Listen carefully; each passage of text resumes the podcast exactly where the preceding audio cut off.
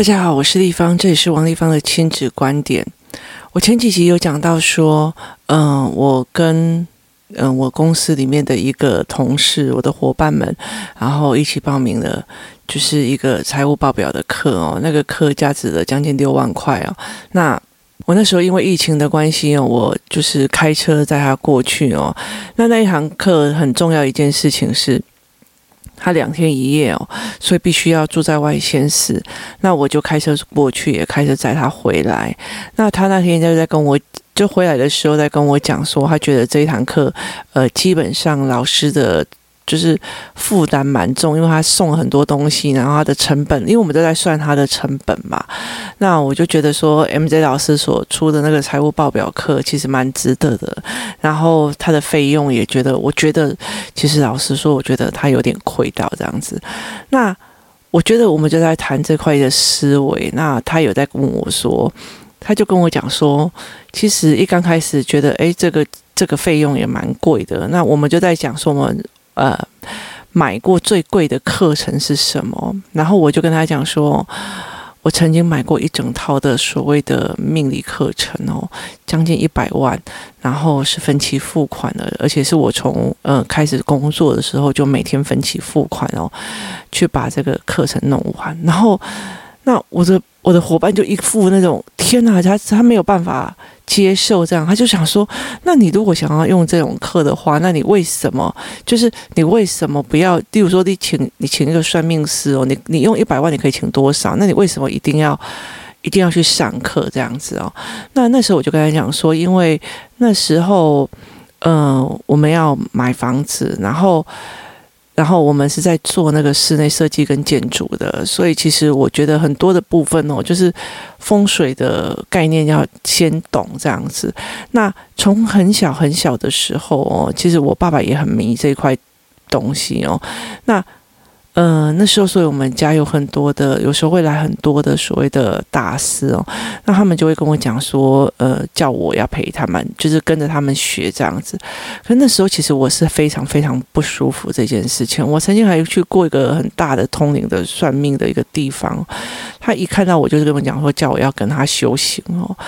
那我没有办法接受啊，所以后来我就没有没有去做这件事情。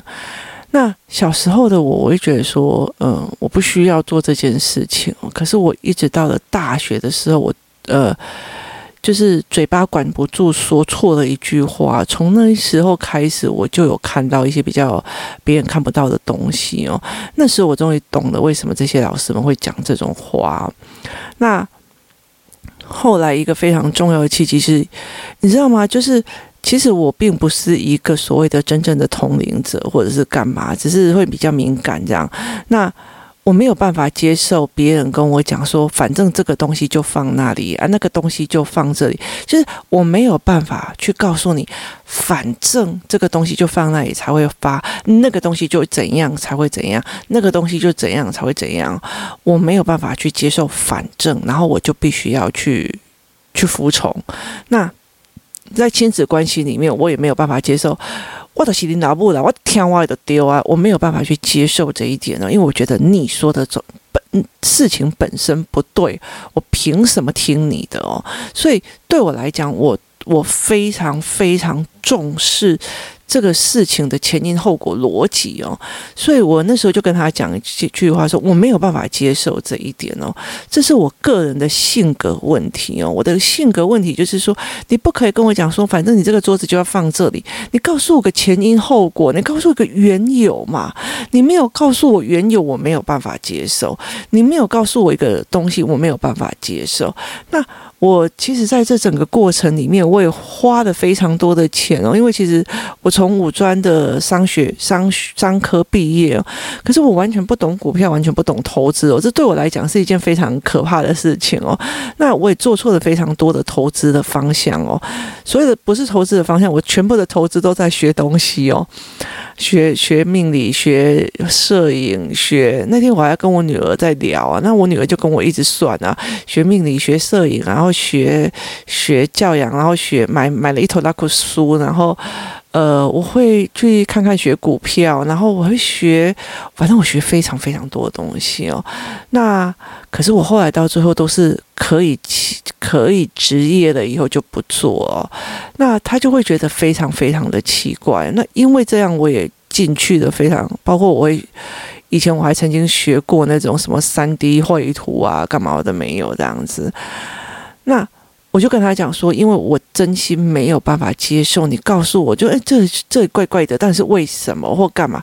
我必须要找一个逻辑性的系统哦。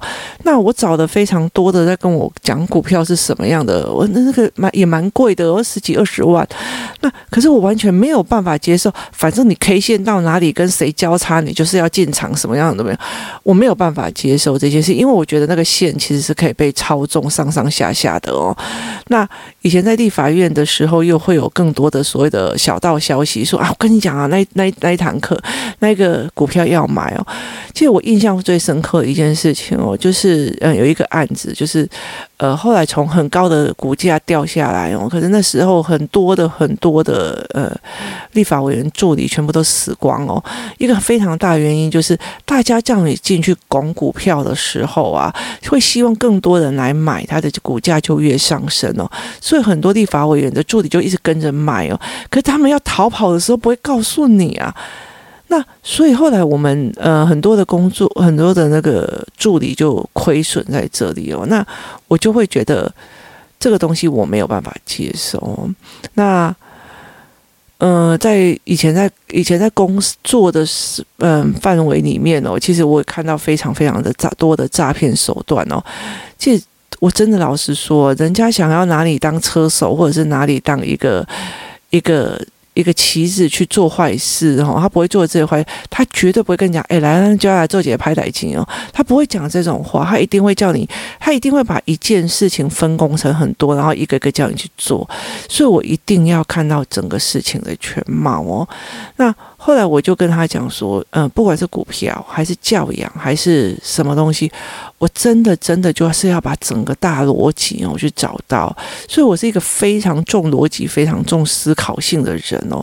那我就跟这个 partner 讲说，我就跟我这个伙伴讲说，我跟你说，其实我今天教养会走到这样的地步，也就是因为我这样子的个人的关系哦，就是我个人性格的关系哦。你告诉我说。成绩不重要，有很多哦考不上大学的人哦，他还不是非常非常的优秀哦。那我以前在五专的时候，我的专科学校跟我呃旁边是高职哦，那我们是坐同一班的校车上去的哦，等于一边哦是算呃成绩比较好的一边，然后就是好学校，一边是算那种所谓的流氓高职哦，那。我当然可以理解一件事情哦，这个高职里面或许有十万个学生，他会出一个有名的人哦。可是如果是台大学生，他的十万个学生，他出的人就是会很多哦。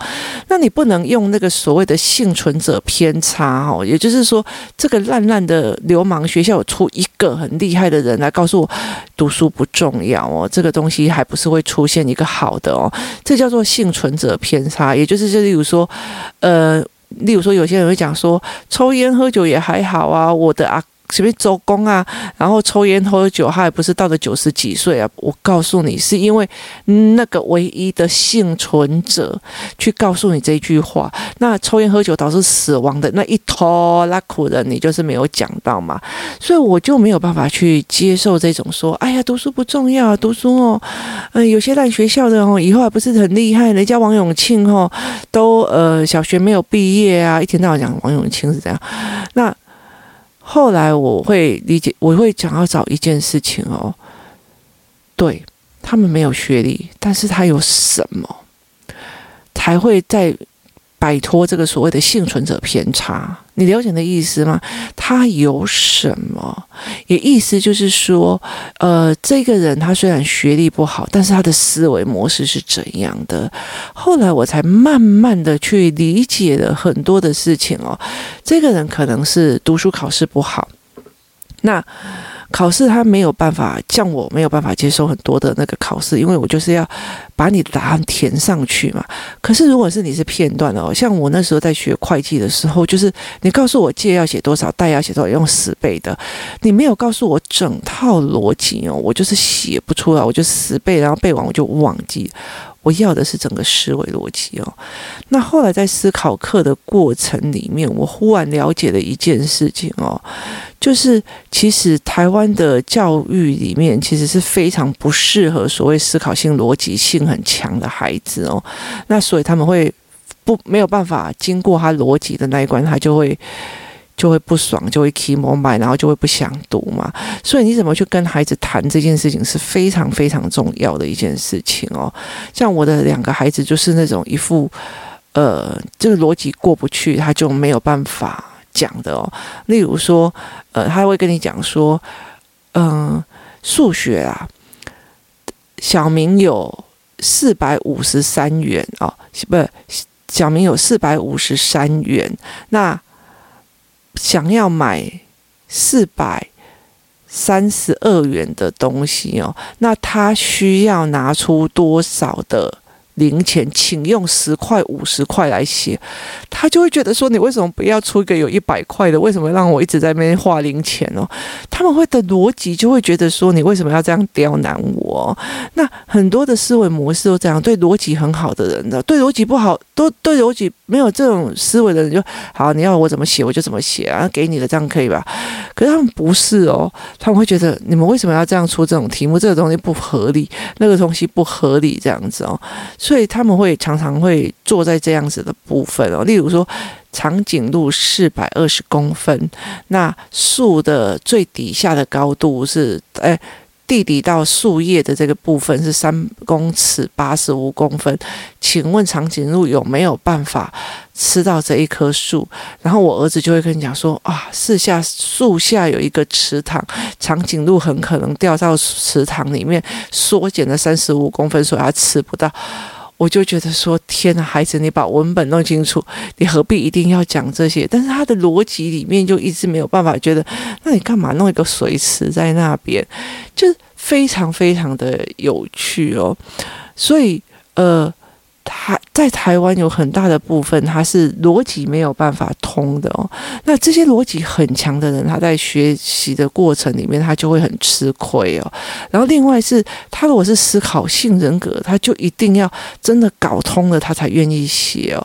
但是大部分的，你如果是最近有在陪小孩读社会课的，你就会发现，他全部都是片面的，他没有一个整套的一个逻辑系统跟思辨系统，你就是片面、片面、片面的东西，知识。性块状、块状、块状的东西性，所以要怎么培养孩子变成这样子哦？是一个思考的架构哦，是一个非常大的一名学一一名学问哦。那所以我才会在讲这一部分。那我的状况是在于我没有办法接受哦，所以我必须要去了解所谓成绩很差的，然后但是后来很有成就的，他到底。原因在哪里？然后后来我才会理解，我才会大量的去看，以后才会觉得说，哦，原来是思维模式的问题哟、那我没有办法接受一个。我记得我那时候在讲教养的时候，有一个老师有跟我讲说，叫我去看一本书，就是一个哈佛的呃女生，她后来被人家 fire 掉。就是退学，因为怀孕了，然后来还不知道生了几个小孩嘛。那每个小孩的那个性格都不一样，所以他出了一本就是教养的迷失哦，意思就是说，呃，教养这件事情不重要，因为小孩还还是他的个性比较重要这样。然后我那时候就一副啊。如果教养不需要动，那就把它丢给狼养就好了。就是你这个论点没有办法去说服我，所以我必须要去找出一个原因，然后才忽然发现说，对，如果我一呃一。个一对夫妻生产出来的老大，这个老大只要看我们两个就好了。可是老二出来，他不是父母怎么教养的哦，而是父母还有这个小姐姐或者是小哥哥，他怎么去教这个妹妹的，又是另外一回事哦。那如果他有四五六个哦，他的可变因素就更大了。所以你不能完完全全的去跟他讲说这是教养为为无用论哦，因为你只以为教养这个过程就是小孩的。认知形数里面哦，只有大人没有哥哥，没有姐姐，没有外婆，没有阿嬷的影响哦，这才是一个最重要的一个问题哦。所以后来其实我觉得我就是没有办法，你告诉我说，哎，没关系，因为哈、哦，呃。呃，妈妈同样父母教出来五个小孩有五个不同的个性哦，所以由此推论哦，教养无用。不好意思，这对我来讲我没有办法信服哦，所以我必须自己去找出我自己符合我自己思维跟逻辑的观。而我为了这件事情付出了非常非常多的时间跟代价去把这件事情搞懂哦，那也看了非常非常多的家庭，我才能够理解这一件事情哦。也意思就是说呢。有些孩子，他其实他卡在的一个学习的点，是因为他逻辑没有办法通哦，他整套的逻辑是没有办法通，而且其实，在台湾的所谓的教科书里面，有很大的一个部分，它是不思维逻辑的，它赏析哦，跟片面的东西哦，那很多的父母哦，就会觉得哦，天哪，这个什么呃。呃，清朝开台时代哦，啊，讲不清楚。那我带你去那个什么红毛城看一看呢？我带你去哪里看一看？哦，我给你影片哦。我跟你讲，那更复杂，因为它更没有逻辑式思考，它的文本又更难哦。他更不会去看文本，因为他觉得我反正我看影片就好，我看什么就好哦。那这对孩子来讲又是更复杂的一件事情。那如果这个孩子他没有办法在这个里面哦，得到一个。呃，完整的状况，他就会更更更难哦。所以为什么有些人在讲说乖的孩子很不好啊，比较叛逆的好？因为你过不了他的逻辑，他就会顶你嘴了。他顶你嘴是他脑子有思考，而不是全盘接受哦。所以怎么去帮助这一群孩子哦？就是这个些有思考性的孩子哦，他在生活上的逻辑哦，还有包括他生活上的应用哦，还有包括他在呃学科上的吃亏哦，其实就是一直被一直被。被压下来的，所以我常常会跟别人在讲这一件事情说，很多人就会觉得说，哦，那你的课蛮贵，我就跟他讲说，那你可以不要来啊，因为那就是我的心血结晶哦。那我不会一天到晚在跟你讲一个说，哦，那你就安抚他，你就是呃照什么什么什么话术来讲就好了。我跟你讲，每一个孩子有每一个孩子的点，他们的呃家庭成员非常非常的多，那。所以不是所有的话术都可以用，而且我真心不能觉得说你应该用话术来对付小孩哦。你可以在讲说这个时候说什么比较好哦，可以促进他思维，但是他不是一个话术哦。所以我常常会用这样子的方式来陪伴小孩子，然后做他的思维模式哦。所以其实，在我的人生过程，或包括我在亲子工作的整个过程里面哦。我真的真的真的最心疼那种会顶嘴，然后硬吹硬挤，然后成绩又考不好的小孩哦。为什么呢？因为他们的逻辑跟思维非常非常的强，强到他们没有办法去接受你。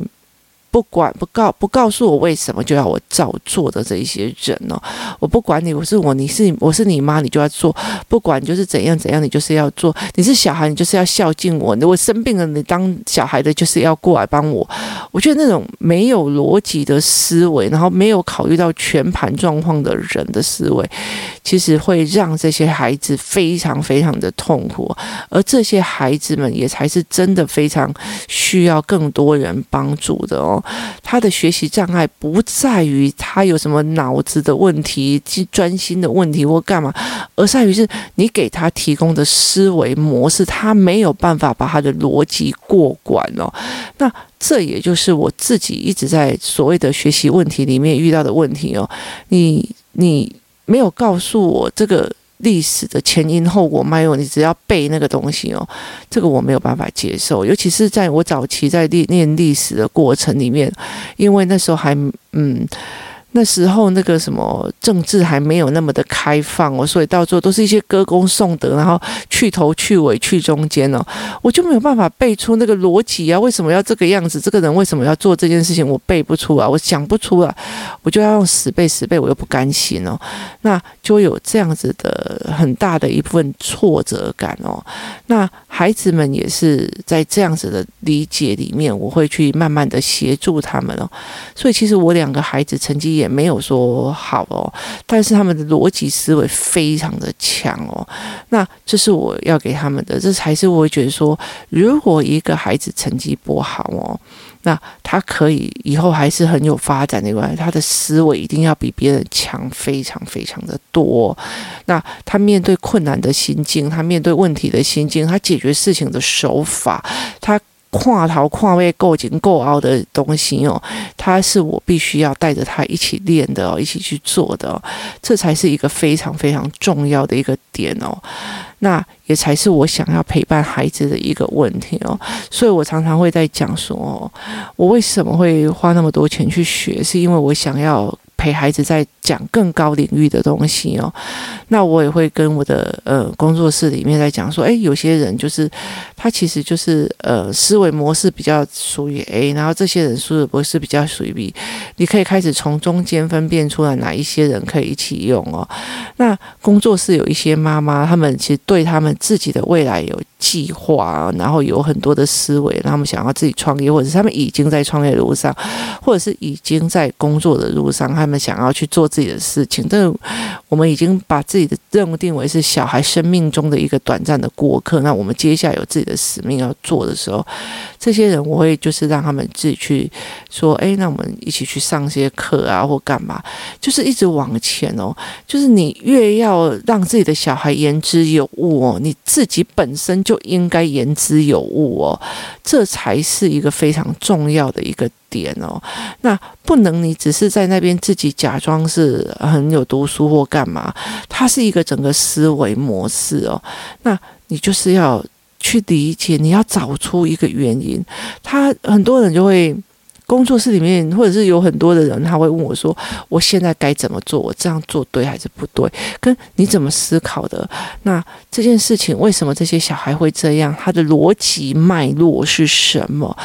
我跟你讲，没有一个人小孩子这样会忽然被逮打到，然后就把你一巴掌的哦。他一定会有一个逻辑脉络跟思维，这才是最重要的。我们要去理解，而且去改变，然后去陪伴他过关的这个卡哦，这才是非常非常重要的一个点哦。那我一直告诉呃，就是我的我，就是这些伙伴们，我跟他讲说。对，我其实可以找人来帮我看风水，然后也没有多少钱哦。那甚至嗯，好像没赚到钱，我就每天埋怨他这样就好了。可是我就是想要理解这一门传学说是什么，那我就想知道我那些莫名其妙的 feeling 是什么样的原则原理，那我就会到处去 try 哦。我我这个人哦，其实呃，我女儿说我。很奇怪哦，到处会跑或干嘛的没有。其实我踹过非常多的东西哦，所以我上次也在讲，说我曾经跟那种跑那种泰国佛牌的去玩一次哦，然后去经历了什么叫做路边有老虎的概念哦。那很多东西是你去经历过以后变成你的滋养的一个状况。可是，在我的认知里面，我没有办法，我包括生死跟因果，我都要找出一个所谓真正的思维逻辑哦，我才可以。过我这一关哦，那包括 face 啊，包括干嘛？你要一个逻辑，而且是全面化的逻辑，我才可以过这一关哦。不能告诉我啊，这个嗯很可怜，这个东西我没有的哦。可怜之人为什么一其一定有可恨之处？这所有的东西是一套的整套逻辑跟思维，那你必须把整个大脉络整个看懂之后，你才可以没有。就是所有的孩子的状况，你就可以抓得住哦。今天不是在抓小孩的某个行为，而是在他是什么样的原因造成这样的认知而产生这样的行为。那我如何去改变他的认知，去影响他的行为？那认知的呃建构又要有多少的时间？那才是很。很必须要我们去思维的一件事情哦，所以我常常会跟很多人在讲这一件事情哦。那那一天，因为我的伙伴问我这一句话，说为什么你要花这么多钱在学那么多东西哦？其实他自己也很特别啊。我为什么会抓他去的很大一个原因，是因为他也一直在学习啊。其实，在工作室公司开幕开的时候，他到处去学什么叫做 SEO 啊，然后去花钱学什么叫做，例如说创业啊，然后去。去理解所谓的呃，怎么样去做 proposal 啊？然后他其实也是一个嗯北北大的博士哦，那他后来来跟着我跟着我一起开发产品哦。那他也那时候我跟他讲说，这个人不是。呃，课程很难抢嘛，然后我就跟他讲说我要抢了，那我已经忘记了，你知道吗？他马上问我说你有没有报到，我才想到说啊，对哦，现在这个是开放报名的时间，然后抢报哦，所以其实他也是一直一直往前的人哦，人生都会这个样子，你要理解一件事情，当你持续在往前的时候，一定有人在后面，真心告诉你，就是往前去看哦，那。不需要去做这样的事。我常常，我像呃，有一些妈妈会跟我讲说，来工作室之后，有一些比较好的呃朋友就会慢慢疏远了。我说那个不是慢慢疏远，也不是因为有隔阂哦，而是你们的思维层次已经慢慢在不同一样的地方哦。那我当然会觉得友情的呃，友情的来来去去是一件让人家很感伤的事情哦。但是事实上，我们也会理解一件事情，你的。你的思维模式已经往上一层了，这是直接一件高兴的事情，没有说人好坏哦。但是我们持续在进步这件事情，是让我们觉得非常非常的愉悦的哦。对我来讲哦，我跟我女儿讲过一件事情哦，我没有办法接受看。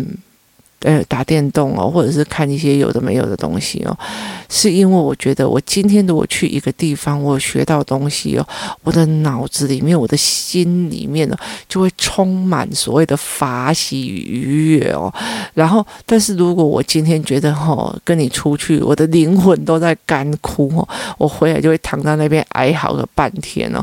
所以，其实我女儿非常非常理解，说我跟哪些人出去以后回来哦，妈妈。妈就必须帮他准备好所谓的所有的呃抚慰心灵的案件哦，因为他觉得妈妈只要跟这一群人出去，就会觉得说哦，我的灵魂在干枯哦，所以后来我才会跟他们讲说一件呃很好笑的事情是。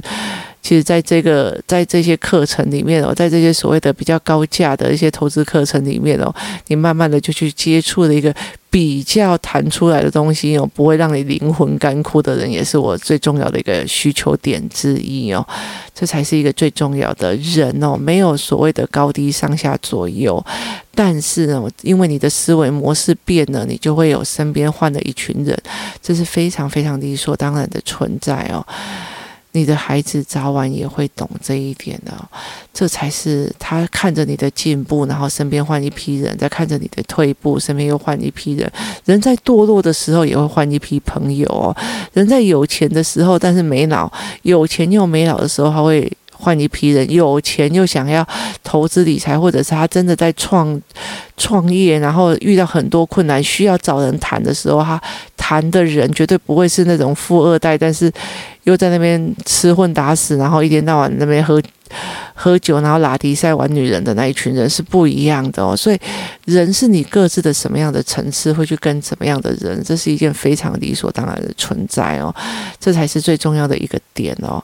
今天谢谢大家的收听，我们明天见。